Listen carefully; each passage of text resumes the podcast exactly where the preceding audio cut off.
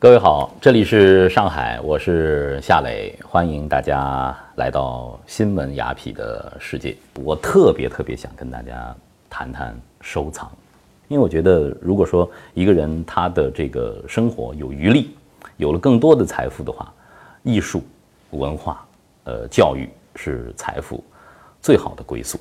跟收藏家们接触，我觉得他们是这个世界上可能最快乐的。一群人，虽然说他们说你一旦爱上了收藏，你永远都缺钱。但是人在文化艺术当中的时候，呃，在自己喜爱的藏品之前的时候，真的是非常的幸福的。我在想，人类社会最初的收藏可能还不能跟文化挂钩，它是人们的物质财富有了多余之后产生的一种生活方式。你还别说。放眼全世界啊，在不同的这种文化版图当中，收藏真的是一个富裕阶层的标配。我在想，这也是人的这个底层的一种心理的需要吧。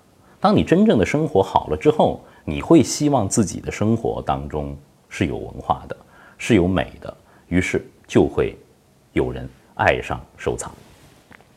放眼世界各国，很多的这种最初的收藏家其实都是贵族和皇室，呃，这是毫无疑问的。很多藏家也说，这个像乾隆皇帝啊，像康熙皇帝啊，啊，这个全把天下的收藏都当自己家里的东西了，随便写，随便盖，这就叫帝王意趣。除了皇族以外，其实现在在当代社会啊，我们看到的一些大的藏家，呃，名声也都是如雷贯耳。一说到收藏，其实就会有很多的人、很多的往事会出现，这是收藏非常非常有意思的地方。我们说你要收藏，必须得有家底儿。那看咱们中国近代文化史上，如果说要找几位大的藏家，现在你到百度上去搜“大藏家”，有四张面孔、四个名字，就会映入你的眼帘，就是有着“民国四公子”之称的。四位俊秀的面孔，第一位谁呀？袁克文。你看这个照片长得很清秀啊，甚至还有一点点羞涩啊。但是谁知道在生活当中，这位次子在当时是何等的风光？那还有一位呢？呃，可以说是更有名，奉系大军阀东北王张作霖的嫡长子张学良。这张学良不仅是吃喝玩乐全来，也是一位大藏家，家底儿厚嘛，整个东北都是人家的。还有一位我身边的收藏界的朋友，经常经常会提到他，张伯驹。张伯驹先生是当时的这个直隶总督张振芳的儿子。如果说在民国四公子当中，你看这个样貌长得最儒雅的，应该是张伯驹。民国四公子啊，这第四位究竟是谁？好像。争议就蛮大的了，有的人说呢，是一位皇族奕欣的孙子，呃，溥同，有说是孙中山的儿子孙科的，也有说是张謇的儿子张孝若的，那还有说呢，是应该是这个江浙的督军啊卢永祥的小儿子卢小佳的，为什么费这么多口舌说这个民国？四公子啊，我说这个收藏，它光有钱还真的不行，你得有文化。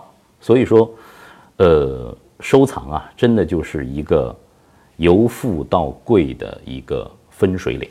当我们的物质文化丰厚的时候，我们的精神生活不能一片荒芜啊。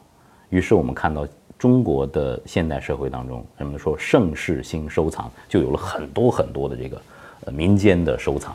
我知道新闻雅痞的观众，包括我自己啊，其实我们也是只是刚刚通过自己的努力，呃，拥有了一个小康的生活，其实还连富裕都可能是刚刚达到。我们去玩收藏，是不是有点好高骛远？但是我自己认为呢，就是文化和艺术，它一定是开放的，所有人在它的面前都是平等的。如果我们用心，我们就可以看到，其实，在大国崛起的过程当中，都会诞生了不起的艺术家。意大利的文艺复兴诞生了文艺复兴的三杰。在西班牙，我们看到了戈雅；在荷兰，那就更是灿若星辰，可以说是艺术品市场的硬通货。伦布朗。说到荷兰，还有一位画家梵高。梵高出生在荷兰，他是荷兰籍的画家，但是呢，他整个一生当中的创作，包括呃他的艺术的高峰，呃人生的低谷，都是在法国度过的。其实，在任何一个强势的经济体崛起的过程当中，伴随着的就是文化的走强，人们对于那个经济体里头的人们的生活的极大的关注。说到这儿，就一定要说到中国了啊，因为现在中国可以说是世界经济不可忽视的一片热土，三十多年的改革开放带来的高速的增长，可以说是一个。人类历史上都没有见过的罕见的经济的奇迹，在这样的大的背景下，你说我们中国的这三十多年，在这样的巨大的高速的社会发展前进当中，中国人的内心世界究竟是什么样的？我们的艺术家是怎么来表现中国的现当代的生活的？世界巨大好奇，这就会带来中国现当代艺术的一个巨大的机会。呃，今天的雅痞脱口秀啊，聊收藏。呃，说了这么多，其实我现在人到四十之后再看收藏，我渐渐把它当做是一个学习的过程，也渐渐的，嗯，把纯艺术和文化的这样的一种眼光，也渐渐的向经济的眼光去做一些转变。如果说用经济学的观点来看，那就得有数据。其实，我我在长江商学院。呃，听这个梅建平教授给我们上呃艺术品投资的课程的时候，给我看了三条线，对我的启发是非常非常大的。因为呢，梅教授他做了一个研究嘛，他是普林斯顿的经济学家，所以说他很看重数据。他把一九六零年开始到二零一零年结束的呃三大主要的经济体整个经济的走势做了一个线的描述，这是都有公开数据的。还有一个更难得的呢，是梅教授和他的合作伙伴把一九六零年的世界重要的拍卖公司的艺术品的成交记录都做了数据的呃建设，那么形成了一个梅摩指数。我们看到梅摩指数的艺术品的走势和三大经济体的整个经济的大的宏观走势高度吻合，这就太有意思了。这是说明什么呢？这说明，其实整个经济的发展最终决定了人的投资收藏的一个行为。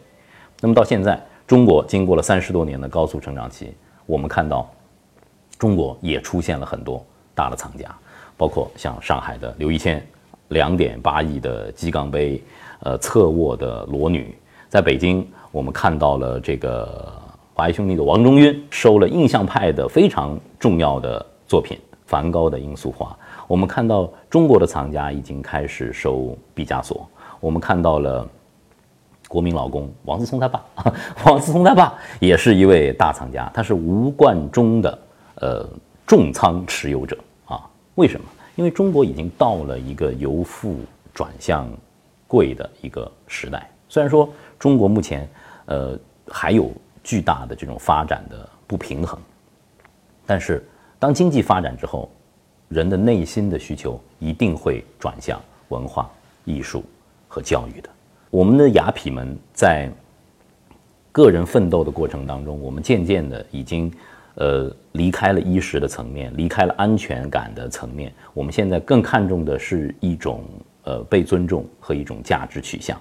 那么我们会更亲近文化艺术，这也是雅痞为什么一定要谈一期收藏的。呃，最本真的原因。最后总结一句话啊：科学的投资、艺术的生活、投资的财富增值的世界当中，在艺术的收藏的世界当中，人是快乐的，人是自由的。我们一起加油，我们一起加油。